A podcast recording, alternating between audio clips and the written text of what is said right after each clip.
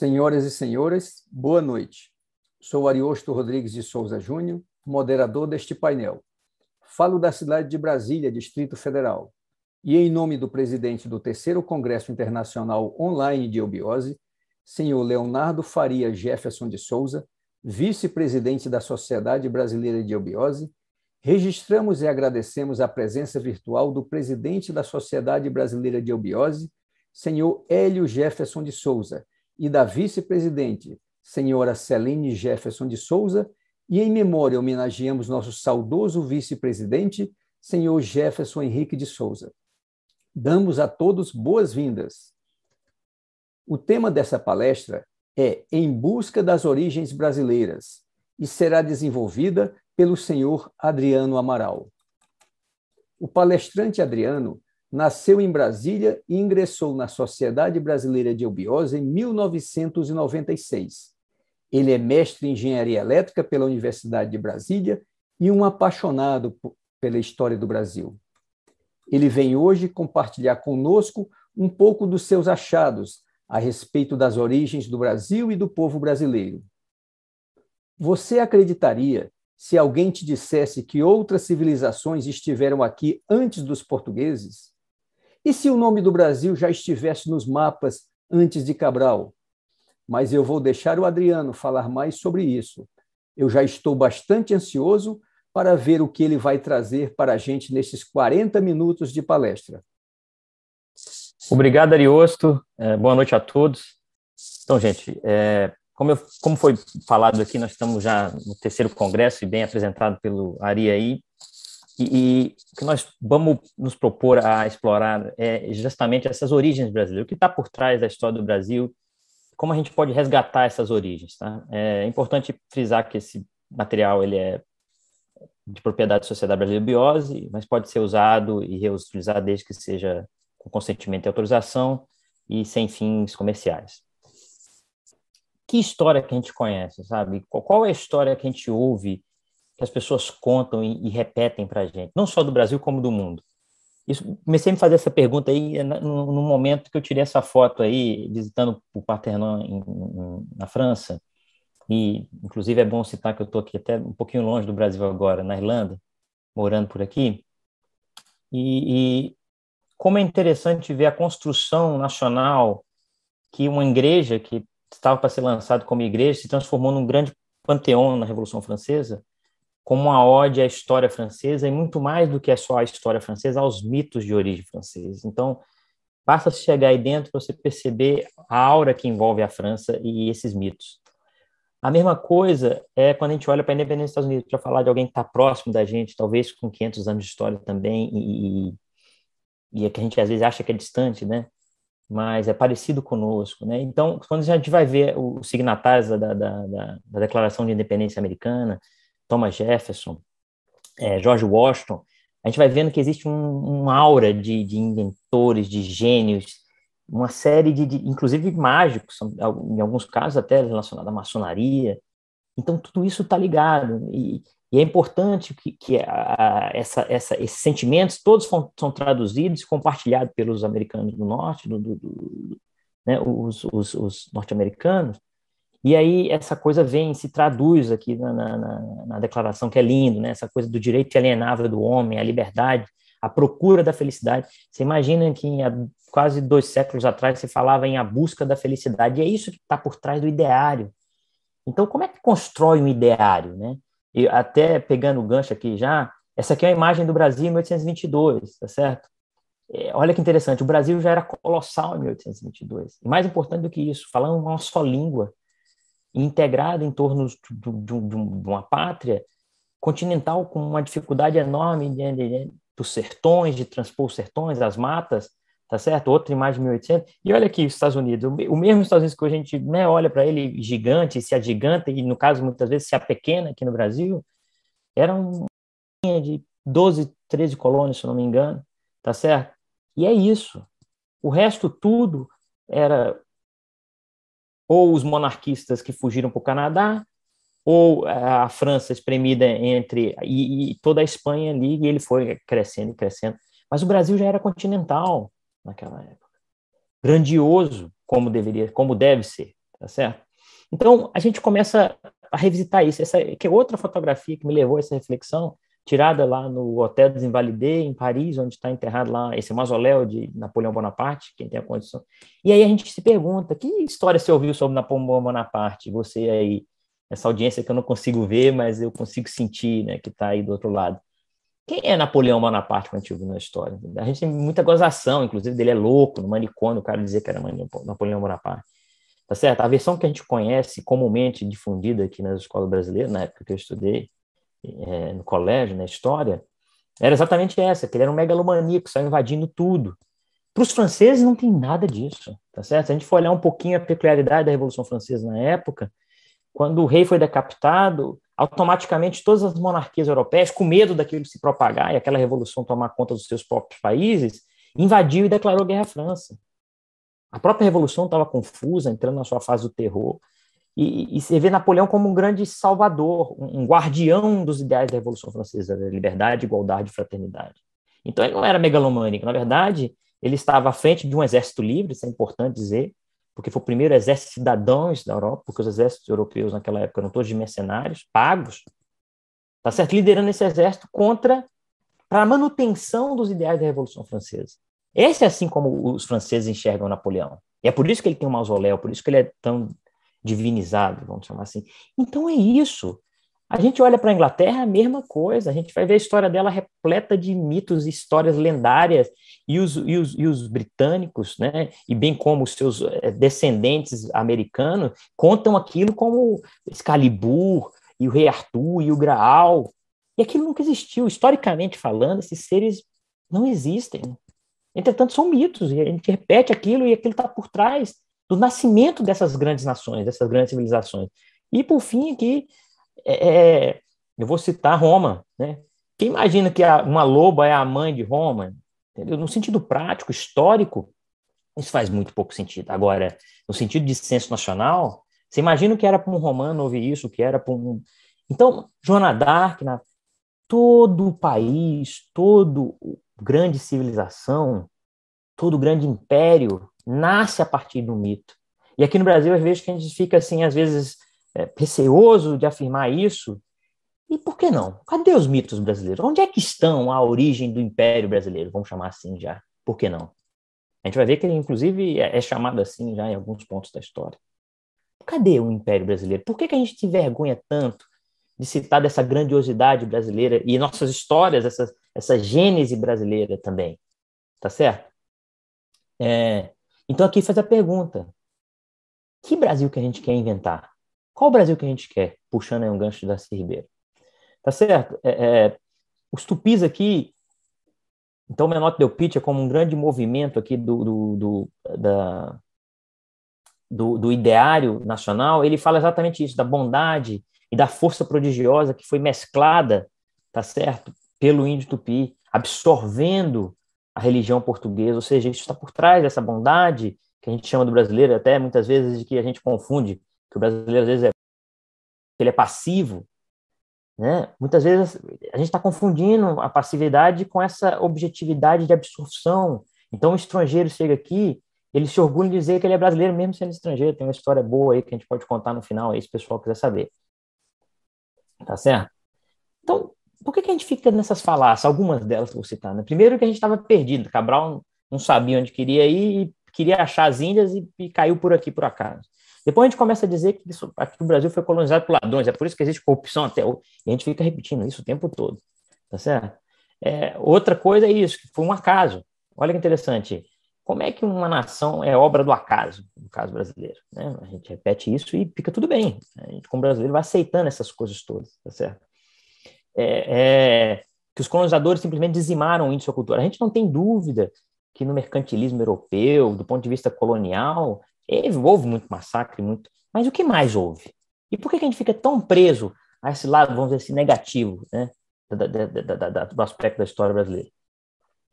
E, e, e, por fim, a gente não conhece nossa história, que ela não existe, porque o Brasil não, não investe em, em, cultura, não investe e a gente vai perceber que o, o português ele é um povo extremamente documentário. Lembra dos cartórios que a gente reclama muito? Cartoral, tudo, desde a época de Portugal, é muito bem registradinho, inclusive aqui no Brasil. Esses registros estão aí, tá certo? Então, basta Que registro nós vamos escolher para contar essa história? Tá certo? E, e, e, aqui é uma máxima que eu adoro, assim, como a gente menospreza os nossos descobridores, ou redescobridores, no caso, né, dos portugueses, que a gente fica ali apelando por que, que não foram os ingleses, por que, que Nassau, em, em, Recife, e, e ali no, no, no, Nordeste, não foi ele que tomou conta daquilo ali, expulsou os portugueses não ao contrário. Por que, que a gente fica repetindo essas coisas todas, tá certo? Então vamos lá, vamos, vamos junto comigo aqui nessa jornada desse, desse mito brasileiro. Né? E se a gente tivesse essas lendas mágicas também, de Arthur, e de uma terra mágica, uma terra da promissão, ou de uma loba que alimenta a gente tudo, tá certo? Então, a gente começa aqui explorando um pouquinho, a ideia não é ficar aqui lendo detalhes dos slides, mas é, é, é José Vasconcelos, mexicano, ele começa a citar dessa raça cósmica que vai gerar, que, que, que criará a, a, concórdia universal, tá certo? Que é filha das dores da esperança da humanidade. Uma lenda árabe que fala de uma ilha Brasil, tá vendo? Citei que já o Ari começou ali falando sobre como o Brasil era citado, tá certo? E Mano Satanás só sobrava uma ilha mágica. E eu vou puxar um gancho aqui, até da própria Irlanda, né? E aqui a gente olha que história interessante. Esse aqui é um mapa de Genovese de 1375, tá certo? Vocês vão ver uma pequena ilha ali logo debaixo do, do, do texto da Europa, até frisar isso depois. E ali Brasil. Então, é, São Brandão, é, que era um santo irlandês, aparentemente teria estado no Brasil já. Então, eu tenho alguns relatos aqui em, em, em mosteiros que ele fez parte. Exatamente aqui, esse é um dos relatos que ele cita aqui, chegando às Ilhas dos Afortunados, que são as Canárias, tá certo? Que Deus mandou um emissário dizer para ele que ele se preparar para uma viagem de 40 dias. Olha que interessante. Parecido com a história que a gente ouve de Cabral e seus 40 dias para chegar no Brasil. Tá certo? E mais interessante, quando ele chega, ele faz um relato interessante, que nós não podemos cruzar esse rio, que é um rio muito grande, e devemos permanecer na ignorância desse país. E aí o enviado de Deus, um anjo aparentemente, conduz e diz assim para ele: esta é a terra que você vem procurando há tanto tempo, mas você não poderia encontrá-la porque Cristo Nosso Senhor quis primeiro mostrar-lhe seus mistérios neste imenso oceano. O grande rio que você vê aqui divide-se até em duas partes, tal como aparece agora, repleta de frutos maduros, como sempre permanecerão, sem qualquer praga ou sombra que seja, e a infalível luz que nela brilha. Olha que interessante. Olha aí, um relato de uma terra mágica. Tá certo? Para mim, uma história como essa em nada distingue eh, de, de, de Arthur, através de Camelot, construindo e reunindo uma nação, usando uma espada mágica, tá certo? E aqui nós estamos tá vendo um paraíso terrestre, né? Outra coisa interessante é exatamente isso, e puxando aqui de novo o gaélico e, e, e a Irlanda, essa relação interessante só me surgiu recentemente nessa, nessa pesquisa, Aqui o termo Brasil é, vem de High Brasil, uma ilha mágica que aparece de 7 7 anos na, na, na, penumbra, que se compara aos Campos Elíseos, tá certo? De novo um paraíso. E esse é para onde teria Bracel, que é uma raça de, de, de, de seres, de, de, de, de uma casta específica de seres. E essa barca teria desembarcado e chegado, por isso que está chamada de High Brasil. E aqui, mais uma vez, um outro mapa do século XV, que essa ilha é bem vermelhinha, por isso que eu já citei Rai Brasil. Toscanelli, aparentemente, esse foi um dos mapas que Colombo usou para poder construir o seu próprio mapa, também já começa a transpor Rai Brasil para mais distante. Então, esse mapa aqui, onde a gente sobrepõe aí é, o mapa de Toscanelli e o, o, em termos de distâncias em milhas náuticas e o, o, mapa real, você vai vendo aí que ele já tinha colocado até as Antilhas. Isso tudo muito antes do descobrimento. Tá certo? E, por fim, nós estamos aqui com um mapa de Piri Reis que remonta aos tempos de Alexandre o Grande, que é um compêndio. É óbvio que o mapa de Piri Reis em si não foi não é um mapa da época de Alexandre, mas era, uma coletânea de 34 outros mapas que foi descoberto na Turquia. E aqui você já vê o litoral detalhado do Brasil, inclusive com seus rios. Então, era lá, nós estamos falando de uma terra mágica que aparentemente já aparecia nos mapas, já era anunciada em, mitos e lendas e sonhos, tá certo? E, e vem cá, e se a gente é, é, é, tivesse essas sensações visitando o Brasil?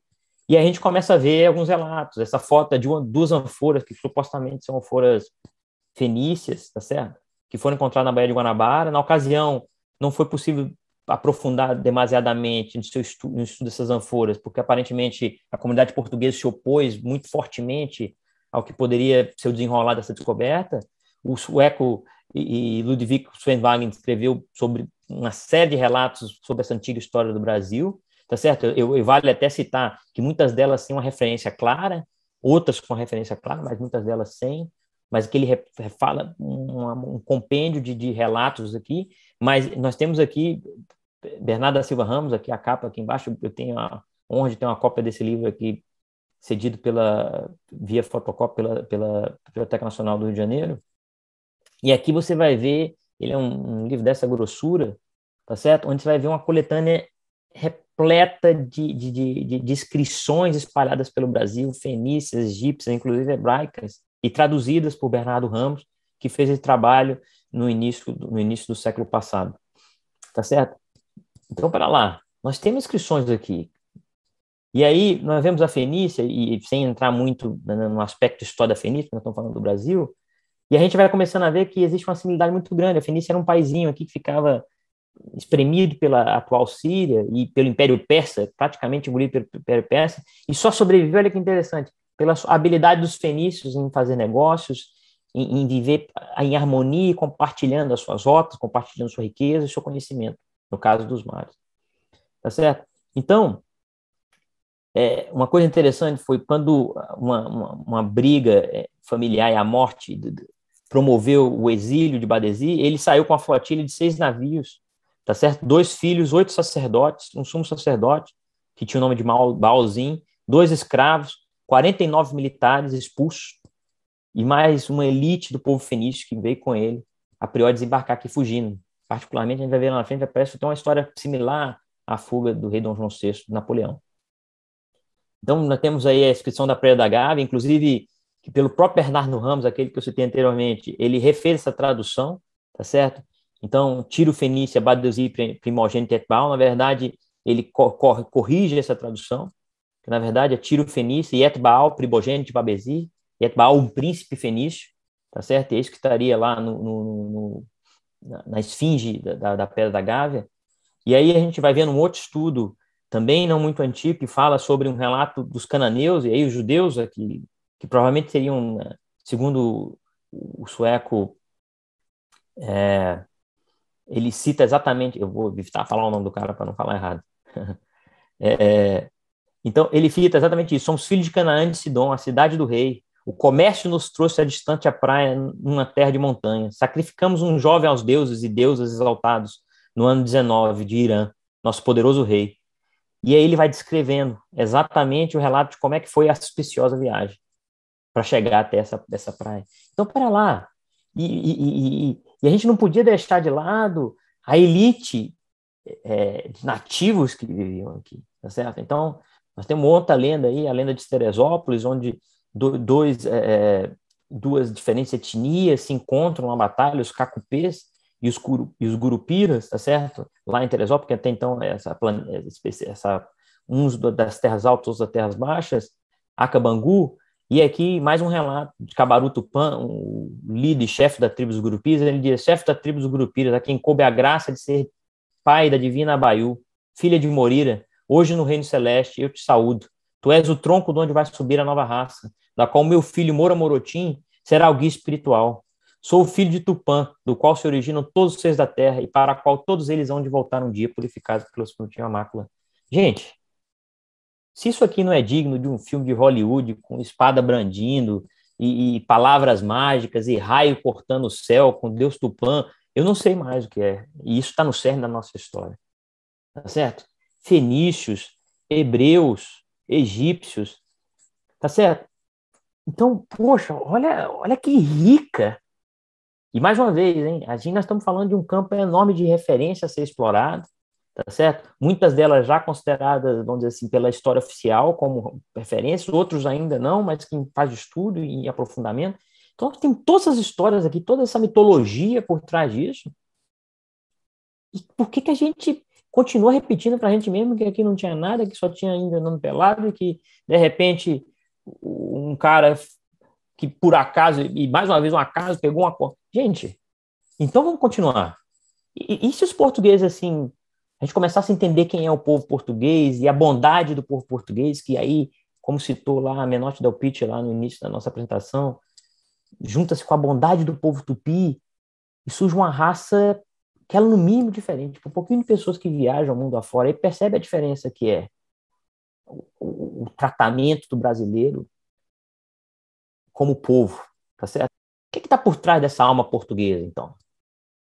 Então, primeiro nós vemos aqui Dom Infante Sagres, que é um, um mural onde ele consolida o domínio da, da, da, da, da família real portuguesa, expulsando os mouros, que, diga de passagem, mantiveram sempre uma boa relação com os portugueses, tá certo? Olha que interessante. E aqui nós já vemos uma similaridade entre a Fenícia, que era aquela, mais uma vez, uma tripinha ali é, é, espremido pelo Império Persa, e Portugal espremido pelo Reino de Castilha, pela Espanha que a qualquer momento podia invadir Portugal. Como é que Portugal se manteve independente da Espanha e não virou uma, uma, como a Galícia, não virou uma província falando lá esse dialeto? O que está por trás dessa alma portuguesa que garantiu essa, essa, essa sua, sua, sua, sua forma étnica tão forte? Tá certo? Então, primeiro que a gente vê aqui, tem uma, uma citação fantástica do que, que é estar tá por trás do Porto da Galha, até do fundador da Sociedade Brasileira de Biose, o professor Henrique José de Souza, é, Quanto a Portugal, é o Portugalo, o portugalês, para onde o Manu Urgardan, da língua celta, inclusive, volta aí gaélica, o Jardim do Fogo, conduziu seu povo, depois de ter incendiado com o fogo do céu a região onde vivia com seu povo, por ter esta mesma se tornado insalubre. Então, mais uma vez, olha que interessante, o próprio Portugal está banhado de uma história de migração de povos, esse Porto da Gália, né? curioso, né? Portugal Porto da Galha, o porto é justamente onde tem trocas. Então, os hebreus fizeram trocas, assim como nos fenícios, os, os, os mouros, né, os árabes, que até então eram donos da, da, da Península Ibérica, que foram expulsos finalmente, tá certo? Se fundem ali. Então, e aí vem a língua portuguesa riquíssima, que é essa fusão enorme de várias línguas faladas ali naquele porto, que é só possível fazer isso em portos, inclusive. E aqui surge um, um, movimento interessante que acho que ajuda muito a gente entender a alma do português e entender como é que o português acaba não se importando por pequenezes, né? Às vezes, por exemplo, como a gente forneceu ouro à Inglaterra e financiou a Revolução Industrial Inglesa, sem muitas vezes precisa perceber, talvez por causa dessa abundante, de achar que, que eles estavam destinados à abundância. Né? E por que não? E quem disse que não estão ainda? Tá certo? Então, o culto do Espírito Santo é um culto que até hoje é repetido na, na, nas colônias portuguesas da, dos Açores, né, nas colônias africanas ali, e ele é um culto interessante. Né? Primeiro, se tem uma coroação, o culto é um culto de três dias, é uma festividade de três dias, onde há uma coroação de um garoto, como um monarca universal. Então, esse menino, ele é coroado como rei, tá certo? E a primeira, a primeira, que ele, a primeira ordem que ele, que, ele, que ele faz como mandatário é libertar os prisioneiros. E olha que interessante, aqui no culto, a libertação dos prisioneiros, que embora seja física, literalmente liberta o, os presos das prisões, ele está ligado não à prisão física, mas a essa prisão do corpo. A expansão culturalmente, espiritual, no caso religiosa. Tá e, por fim, nos últimos três dias, ele se promove, se promove um grande banquete, onde todo mundo se sacia, essa abundância, tá certo? Dada do Espírito Santo. Então, Portugal acreditava que houve a era do, do, do Pai, né? das tradições hebraicas, de pré-Roma, né, o Egito, todos aquelas, os grandes impérios que surgiram antes.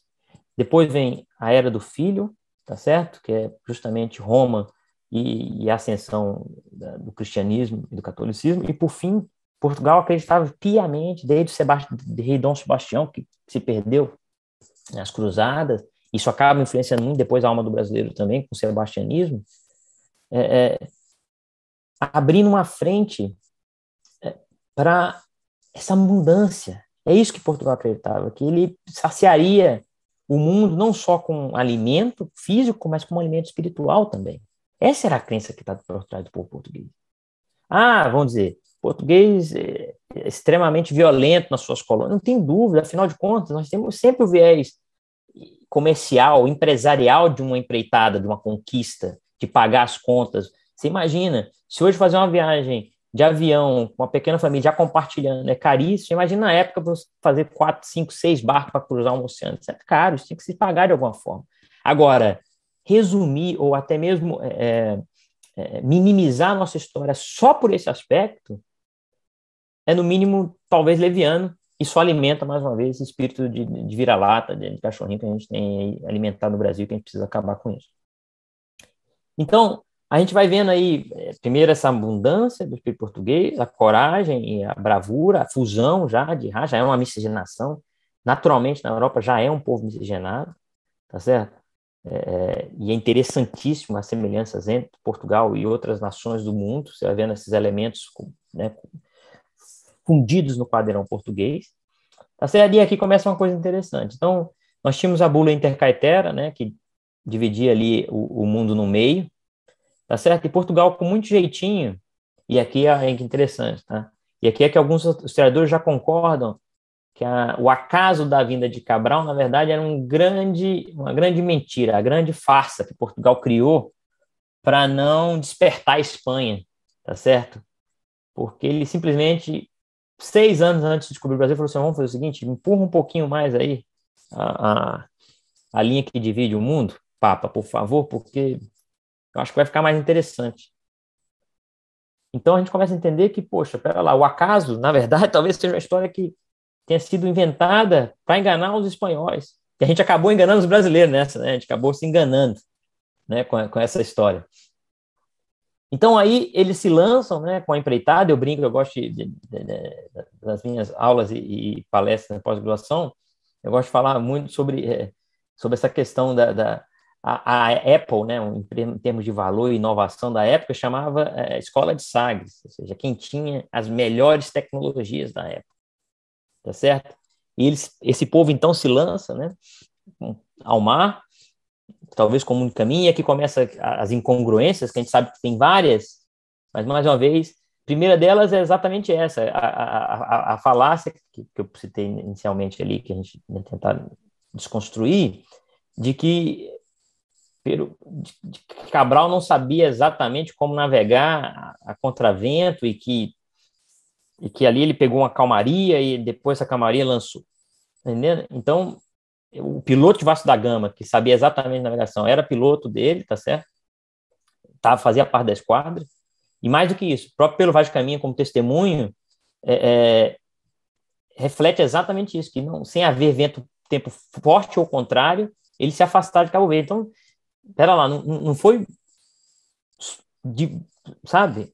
E aqui a gente percebe que esses relatos, como eu falei, por talvez ser um grande plano português de esconder isso da Espanha, isso deve ter ficado um, um petit comitê, entendeu? E isso talvez tenha se perdido. Ou não, a gente vai ser surpreendido talvez com alguns é, evidências factuais sobre, sobre, esse, sobre esse episódio. E aí surge Cabral. Quem era Cabral, tá certo? É, então, exatamente essa coisa das três cabras que estava no brasão dele, essa coisa de, da cabra subir ao monte, de ver a humanidade pelo alto. Depois nós vemos a relação dele com a ordem de Cristo, tá certo? E a ordem de Avis, e as duas ordens aqui simbolizadas, da qual a ordem de Cristo era talvez um braço, um braço é, executor, executivo. Então, ele estampa isso aí. Então, vem cá, quem são esses fundadores? Assim, explorando um pouquinho, tá vendo? De novo, essa gênese mitológica do Brasil. Então, a gente vem duas figuras aí, uma delas bem falada, outras menos. Uma, uma delas em São Paulo, outra delas na Bahia. Aqui a gente vê de novo uma divisão engraçada, parecida com como os fenícios dividiram o Brasil, um, um, um reino mais ao norte, mais sacerdotal, um reino mais ao sul, mais temporal, mais, mais, mais, mais, mais comercial, tá certo? Então, um ficava na Bahia, e aí temos um Paraguaçu, que resgata Diogo Álvares Correia, o Caramuru das águas, e, e, se apaixonam, tá certo? Dali começa a surgir uma descendência brasileira, isso é outra coisa interessantíssima, tá certo? Porque nenhuma outra nação não teve colônia holandesa, não teve colônia inglesa, não teve onde a miscigenação foi tão importante. Os portugueses se misturaram, porque já fazia parte da alma do português, a mistura.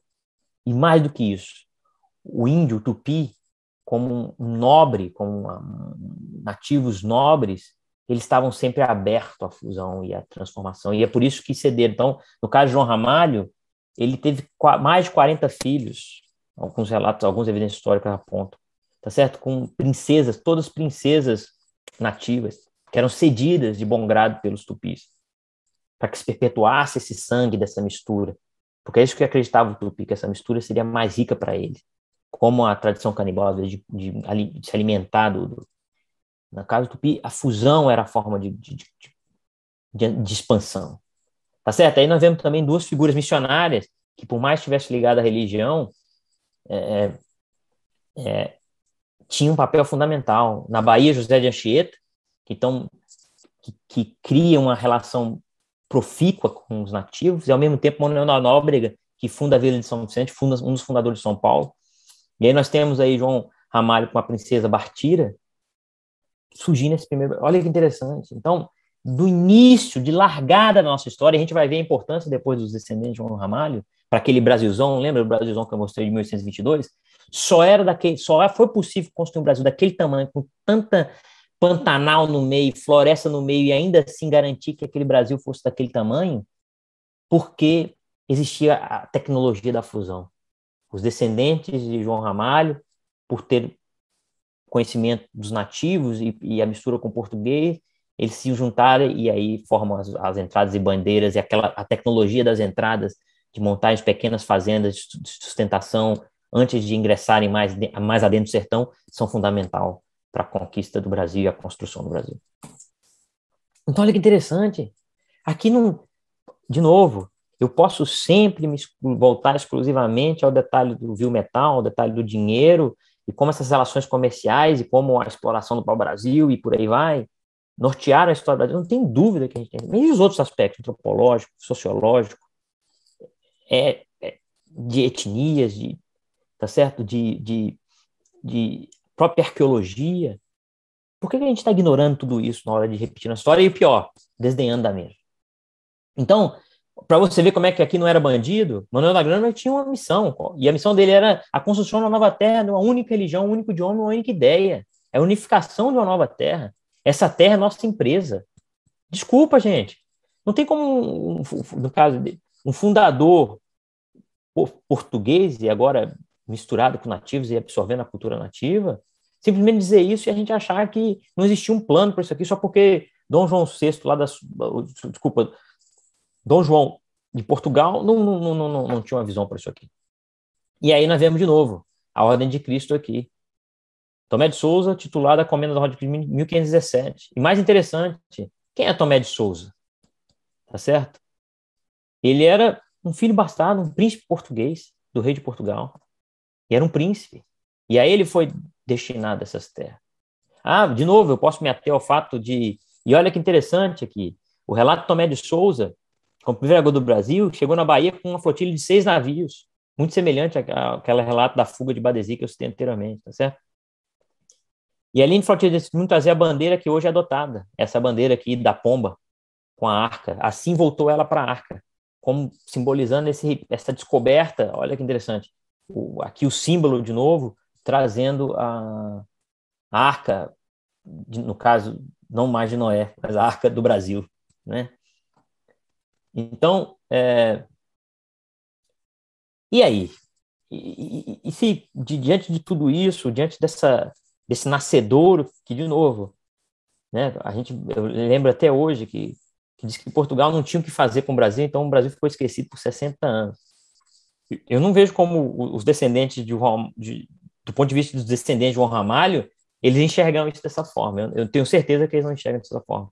Eu não consigo ver Manuel da Nobre, o presidente de Anchieta aqui, trabalhando na construção do Brasil, até a vinda de Tomé de Souza, tá certo?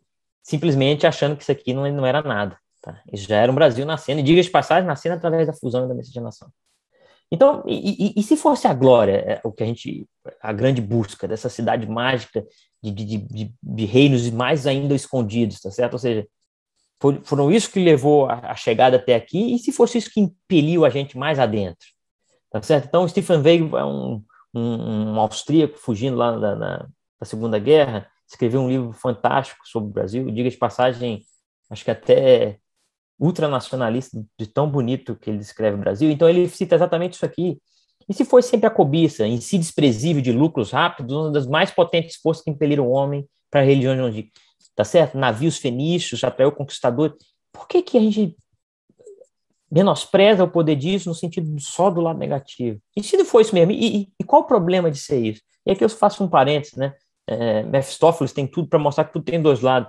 Aquela parte daquela força que tentando fazer o mal só consegue fazer o bem. Então é isso. Se parte do mal que a gente tenta fazer lá, a exploração, a escravização dos índios, existia um bem maior, que era a busca dessa glória ao mesmo tempo da unificação e a construção do que a gente vai chamar de Quinto Império. Esse grande empreendimento brasileiro. E aqui é interessante, quando a gente olha para a Anguera, por exemplo, como os nomes dos, dos, dos, dos, dos isso também mais, mais uma vez factual e, e apontado em diversas é, referências históricas, inclusive essa particularmente do livro Brasil, uma bibliografia, da professora, esqueci o nome dela agora, mas eu posso pegar no final. É, ela cita exatamente isso, que esse é um empreendimento nacional já. Tá certo? Tanto é que os, os inconfidentes mineiros se valem disso. Os portugueses não sabiam como chegar nas Minas Gerais.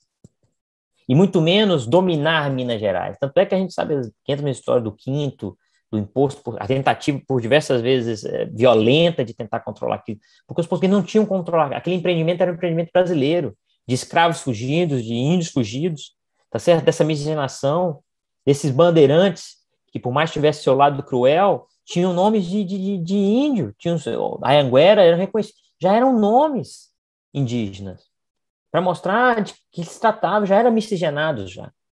Muitos deles, inclusive, descendentes de João Ramalho, que eu citei anteriormente. Então, essa empreitada, essa tecno... só o índio tinha a tecnologia de adentrar a mata. Os portugueses não sabiam dessa tecnologia e nem dominavam essa tecnologia. Por isso é que todo o empreendimento português de tentar adentrar ao Brasil fracassou. Não só português, não. Nós temos de francês, holandês, todos eles fracassaram ao tentar adentrar o Brasil. Porque quem nem tinha essa tecnologia eram os nativos. Diga de passagem, quem herdou essa tecnologia foram, mais uma vez, esses descendentes dos brasileiros e os primeiros brasileiros, não portugueses. A gente quer dizer, ah, portugueses descobriram ouro no Brasil. Quem descobriu ouro em Minas Gerais não foram os portugueses, foram os brasileiros. E por isso que esse ovo, esse ouro, escoou pelas santas e subindo ali por dentro do Pará, e aí é outro capítulo da nossa história. E simplesmente os portugueses não tinham a menor condição de fazer nenhum controle sobre, sobre esse empreendimento. Tá certo? E, e aí a gente vê essas entradas, e aí a gente começa a entender o porquê do Brasil se consolidar enquanto uma nação mágica. Olha que interessante. Não porque os, não como os americanos saíram comprando, literalmente, tiveram que pagar a França, depois pagar a Espanha para se tornar um país gigantesco. O que torna o Brasil gigante é a astúcia, não mais o português, já da astúcia do brasileiro, que misturado e fundido com o índio, se embrenha na mata em busca de glória. E aí nós temos relatos diversos a ideia não é ler todos aqui, mas para mostrar o quantos relatos existem sobre as cidades mágicas, a cidade de Manu, perto do Rio Xingu, aqui o relato do padre João João Manuel, tá certo? O, o relato do sábio francês Condamine, da fundação de uma aldeia de ouro, e mais em 1639, por aí vai, essa, essa anterior aqui, se eu não me engano, é de 1570 e poucos, tá certo? 1639, nós vemos aqui um, um relato de um português desconhecido que em 1650 se deparou com Manoade numa cidade mágica, ao Lago Parimar, visto de cima da serra com índios bravos e não conseguiu avançar mais, tá certo? João Godoy, que fala aí dos araés e das cidades onde abundava ouro e pedras preciosas. Existiam vários relatos, todos eles embrenharam na mata, tentando, inclusive, a gente não, não se distanciou muito da história, inclusive, recentemente, o coronel Fawcett, aí, em busca da sua misteriosa Z, se perdeu aí na mata dele, inclusive na mesma região do Xingu. E é isso. Então a gente tem os mitos, a gente vê essas civilizações vindo e, e, e adentrando nos sertões, cessam de existir por razões históricas, a gente vai vendo, né? foram dominados e essas tecnologias vão se perdendo, assim como os romanos, quando, quando surge ali os bárbaros, o Império Romano se destroça toda, a Idade Média simplesmente se perde todas aquelas tecnologias, ficam perdidas de construção, de arqueduto, de esgoto, de matemática, se perdendo tudo esse, nesse, nesse, nesse, essa senoide histórica né, de levantar e, e, e, cair. E se aqui fosse, se o plano sempre fosse esse quinto império?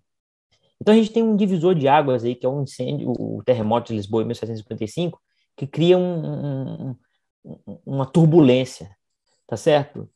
Então a gente vai vendo que a, que a tentativa de formar um império, não mais em Portugal, mas um descendente do Império Português, nos seus territórios marinhos e mais precisamente no Brasil, não é de hoje.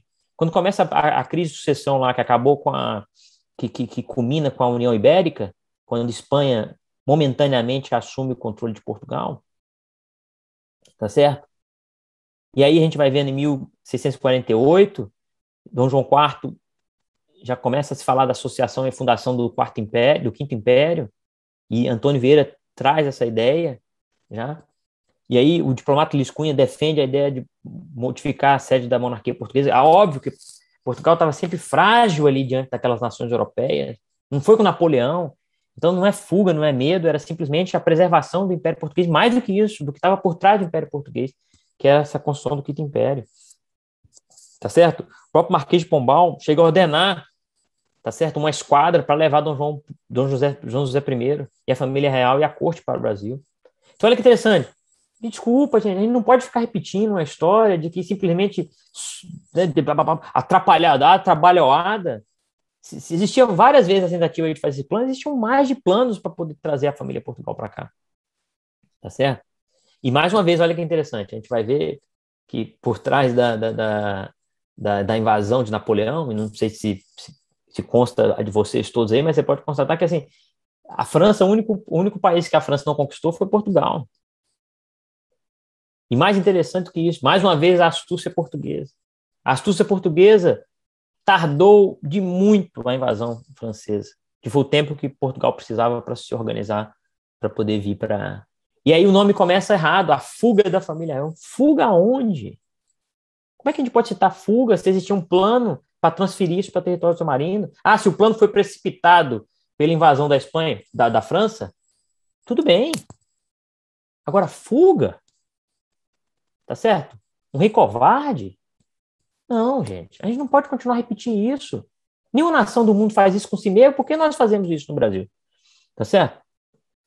E aí vai, aqui, mais uma vez, a ideia não é. São muitos relatos históricos, a ideia não é se perder em descrições, em preciosismos históricos, tá certo? Mas aqui Antônio Vieira veementemente defende a questão do Quinto Império, tá certo? Este foi o mundo do passado e este é o mundo presente e este será o mundo futuro. Desses três mundos unidos formará assim o mundo inteiro, tá certo? Tudo abraçará o mar, tudo que alumia o sol, tudo que cobre e rodeia. Será sujeito o Quinto Império, não por nome ou título fantástico, como todos que até agora se chamaram impérios do mundo, senão por domínio e sujeição verdadeira. Todos os reinos se unirão um centro, todas as cabeças obedecerão à suprema cabeça. Todas as coroas se rematarão um só diadema, que será a peanha da cruz de Cristo. Tá certo? E aí nós vemos mais sonhos, mais mitos que vão se mesclando com os primeiros mitos, com os primeiros fatos históricos.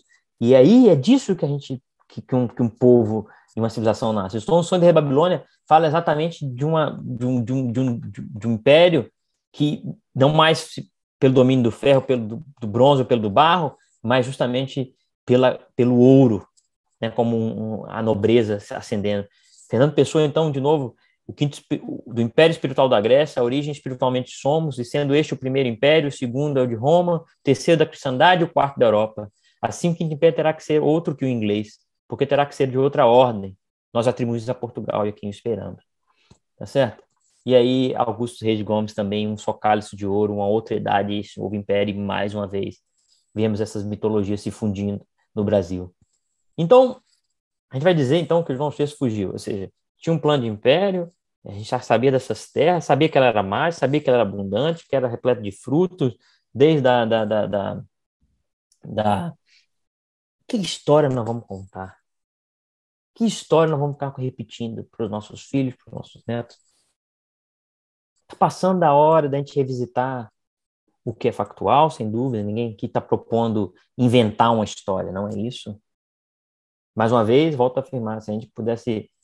É, acho pouco provável que alguém aqui que esteja ouvindo acredite que uma loba que alimentou dois gêmeos é, é, e a partir daí Roma surge, me desculpa, se isso se isso não for mais mitológico, eles que olha que a gente estuda isso, eles ficam se repetindo. O Império Romano, de certa forma, acreditava nisso. Não vou nem citar mais recentemente, para não parecer o rei, o próprio rei Arthur aí, a gente, eu sou um fã do rei Arthur, tá? Falando disso, mas em momento algum existe nenhum relato, nem próximo histórico que se aproxima de Arthur.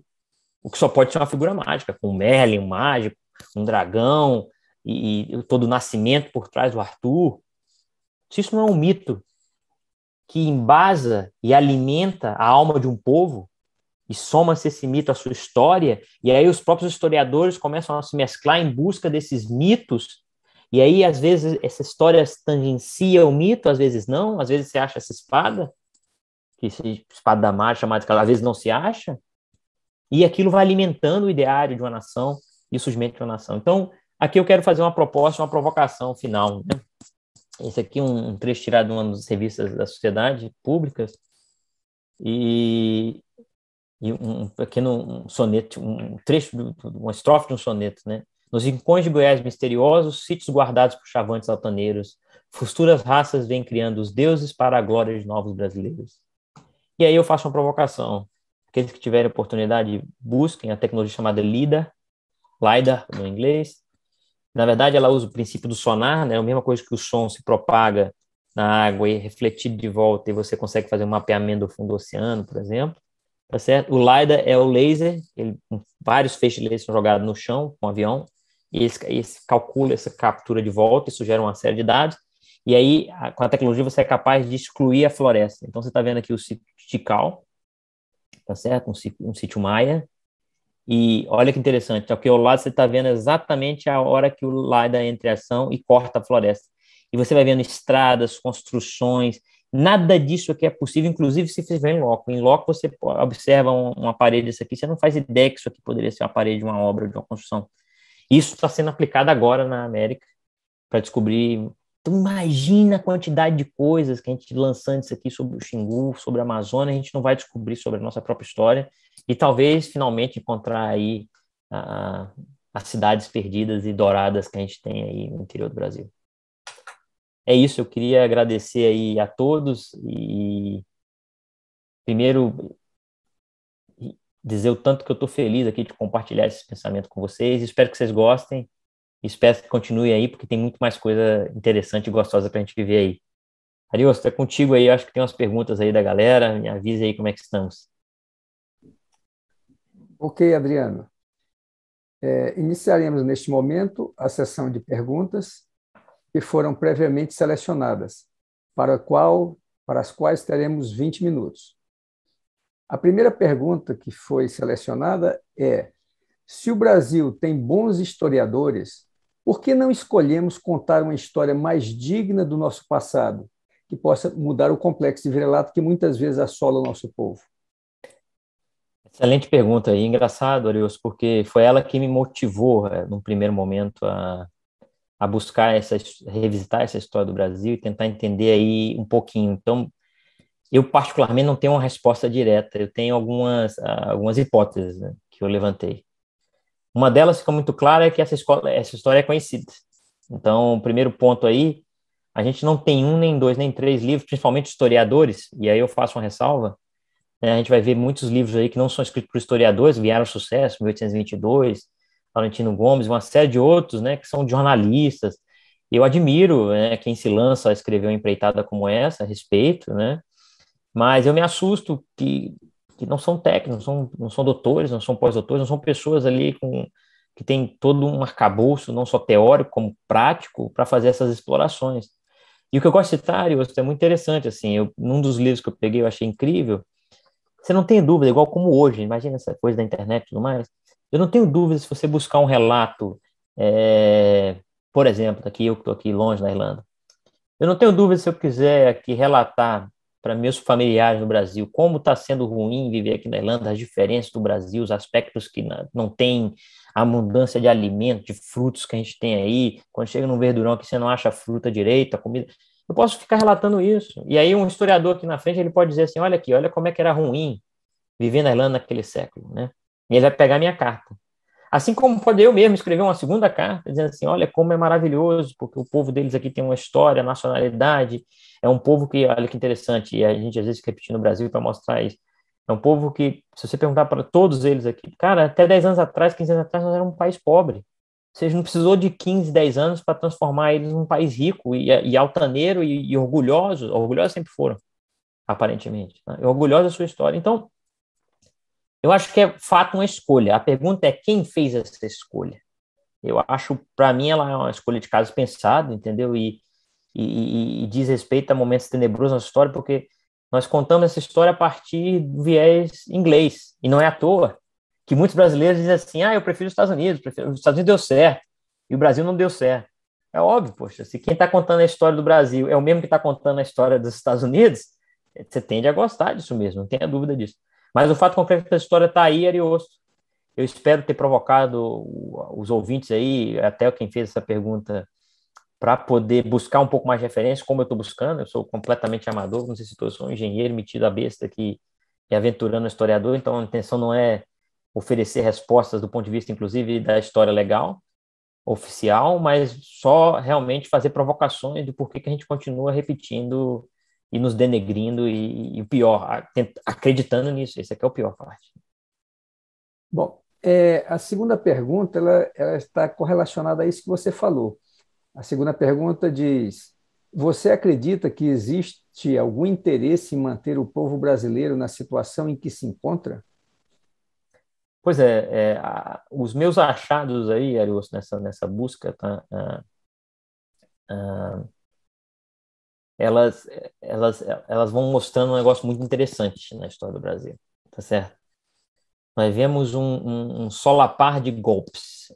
É, então, nossa história, toda vez que se tentou a construção de uma identidade nacional, e ela vai se, ela vai se repetindo ao longo do tempo, né?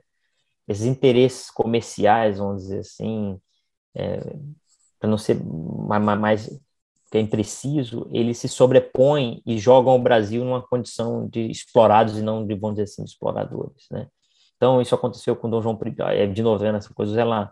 Então, a gente olha para Dom Pedro I e esquece toda a construção constitucional da monarquia constitucional que ele defendia, inclusive é, espelhada na monarquia inglesa, e como isso seria importante na construção do Brasil, inclusive com os três poderes já estabelecidos, poder moderador. Olha, nós jogamos isso no lixo.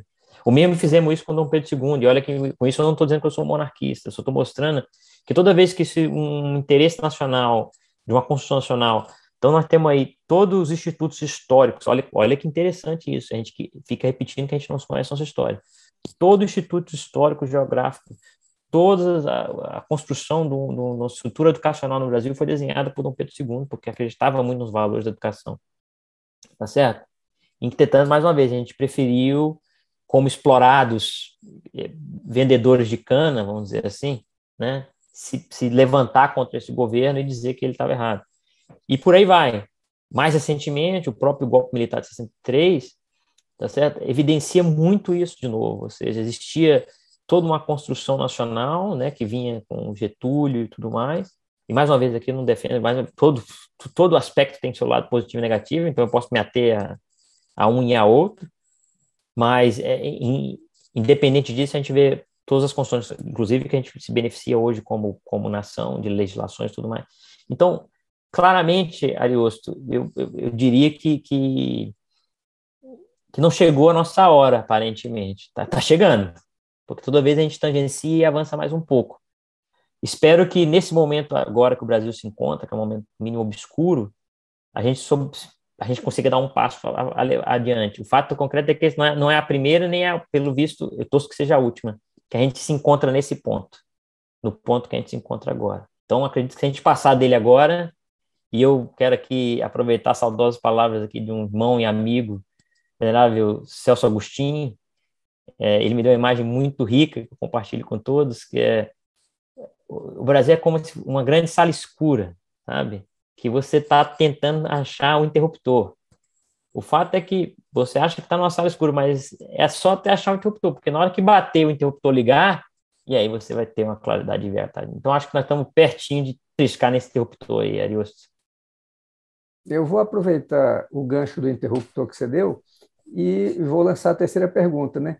Como que esse interruptor pode ser ligado com o uso de novas tecnologias? Né? Você citou a tecnologia LIDAR, mas como outras tecnologias, como a internet, né, dados abertos, troca de informações, como que essas novas tecnologias podem fazer com que o Brasil dê esse novo salto? É, e foi bom você ter falado aí, eu sou um, um advogado aí da, da, dos dados abertos, né, Arius? É, inclusive, estou aqui tocando projetos abertos, comecei vários projetos, desenvolvi vários projetos no Brasil relacionados a isso. É, e o que a gente percebe é, é que hoje está muito mais fácil, né? Ari, o, a velocidade com que a gente consegue testar no, no, no, interruptor isso se, se eu vou de novo usar aqui o exemplo da Irlanda, né, contextualizando um pouco. É um povo que passou muita fome na década de 60, 70, então faminto, faminto ao ponto e, e não estou negando com isso que a gente também não tem fome no Brasil, tanto é que a gente teve a imigração nordestina toda para o sul e sudeste, justamente por conta disso. Mas aqui nós estamos falando da imigração de um povo inteiro, porque o povo não existia nada, tá certo? E nós estamos falando de 30 anos atrás, ou seja, hoje, é, e aí eu faço uma provocação que eu sempre acreditei nisso, eu que sou da tecnologia, né? A gente tem Hoje, a computação em nuvem, que é um poder computacional praticamente ilimitado, nós temos Big Data, que a gente chama que é os grandes dados, a capacidade de processar isso. Por que, que eu estou citando tudo isso? Existe uma única matéria-prima que é fundamental em todos esses processos, que é a criatividade humana. Tá certo? E Domênico De Masi ofereceu para mim a resposta que, que eu precisava nesse meu particular quebra-cabeça que eu compartilho com vocês. Domênico De Masi cita no, no, no livro dele lá, Ross Criativo, um pensador e filósofo italiano, ele comenta que para um povo fazer uma migração entre um, um regime primário, né, de, de, exploração do campo agrícola, como a gente tem hoje, para um terciário de serviço, que é a internet, a inovação e os aplicativos, e, consequentemente, como a gente Apple, Google e outras né, grandes aplicações, que existiam três coisas. Uma, a educação. Outra, o financiamento e investimento, que hoje está... E uma terceira coisa, que essa é a mais difícil de encontrar, porque Educação, você construiu escola e universidade, você consegue suprir. Você, é, é com investimento, seja nacional ou internacional, criando, criando formas de viabilizar esse investimento, você também consegue fazer. Mais do que isso, nós, nós somos um país rico, independente de qualquer coisa. Mas, por fim, ele, ele retoma um terceiro, terceiro componente, que ele via, ele até relata isso, ele via acontecendo isso em dois lugares no mundo. No sul da Itália, por ele ser napolitano e italiano, mas ele reflete isso, que o, o italiano tem essa coisa da criatividade, mas aí ele cita isso, que é a riqueza cultural, e ele vê isso no Nordeste brasileiro. Então, com riqueza cultural, parece que ele cita o que ele chama capacidade de absorver nossas culturas, novas culturas, e absorver, a capacidade de absorver, se propor a absorver novas culturas, novo conhecimento. E isso acho que nós temos de sobra como brasileiro, por causa das nossas heranças. Olha que interessante, essas heranças que eu venho falar de abundância do povo português, do tupi, em, em aceitar e se miscigenar, tá certo? Eu, como falei nas minhas andanças aí, é impressionante quando você está andando nas ruas de Istambul e vê lá o milho assado que a gente vê na festa junina, e você fica se perguntando de onde veio essa, né, de onde a gente assa o milho, né, e talvez a resposta esteja vindo lá do, do, dos mouros que colonizaram, né, o Império Mouro, cuja sede era Istambul, né, e era antiga Constantinopla, e depois conquistam Portugal, e depois Portugal vem e traz para cá. Então, a gente não sabe até onde esse fio da história vai nos levar, mas claramente, Ariosto, não só pelas, pelos mitos que eu compartilhei, mas por essa característica brasileira que hoje a gente negligencia e critica, que é o jeitinho. Na verdade, num mundo extremamente padronizado e robotizado, você imagina hoje que você fala A e o aplicativo já começa a te mostrar informações, você imagina que um, um, um, carro automatizado, que ele precisa saber exatamente quando dobrar a rua, quando é que isso vai acontecer no Brasil de um povo tão imprevisível e com a capacidade tão genial de fazer coisas diferentes todo o tempo? Não necessariamente que sejam bons, mas então, como é que algum padrão vai caber para cá? Então, você imagina, se a gente está caminhando para uma padronização, ela não vale para a gente aqui, com certeza, Então, isso nos dá uma vantagem competitiva enorme, na minha opinião. Então, para finalizar, né, a última pergunta que foi, nos foi encaminhada é. Gostando dessas perguntas capciosas, hein, Arius? É, você então acredita que essa mudança de visão apregoada na sua palestra será capaz de mudar o futuro de nosso povo e de nosso país? Você tem alguma perspectiva de. É, é, é você falou de, de prazo, de, de, é, é, de mudança. Você vislumbra alguns acontecimentos que possam ensejar e, e, e acelerar esse processo? É, eu até me emocionei, desculpa. Essa saudade do Brasil é grande e, e o que eu quero finalizar e aproveitar aí o gancho é, é dizer que a gente não pode, enquanto povo, em hipótese alguma, nos diminuir, né? Porque existe uma coisa na alma do brasileiro, e puxando o gancho da alma do português que eu falei, da alma do tupi, né? Que, que nos difere, entendeu? E a tentativa errônea que a gente vem fazendo o tempo todo de copiar, esse é que é o ponto. Então a gente olha para a colonização alemã no sul do país e começa a dizer que o sul do país só deu certo por causa da colonização de um povo supostamente superior. Então a gente começa a repetir isso o tempo todo é, e não percebe a, o grande valor e a riqueza que a, gente tem enquanto povo, enquanto nação. E aí a gente pode citar vários exemplos, né? Para mim, um deles que eu sempre me encanto é na Bahia, quando você vê lá a lavagem do Bonfim, e de repente você tem uma festa que é completamente cristã e católica, com os, os, os orixás, e se misturando, e dança, e tudo se mistura, e todo mundo se, se, se rejubi, se, se, se se alegra em celebrar, em, em construir algo que é novo. Então, a resposta para a sua pergunta é: a gente tem que urgentemente parar de copiar. A gente tem que urgentemente parar de achar que a gente vai importar alguma coisa de algum lugar e que isso vai ser a solução mágica. A gente tem que urgentemente, na minha opinião, parar de acreditar num Salvador que não seja nós mesmos enquanto povo brasileiro. Nós somos os nossos os nossos os nossos salvadores e, e ao mesmo tempo os nossos algozes.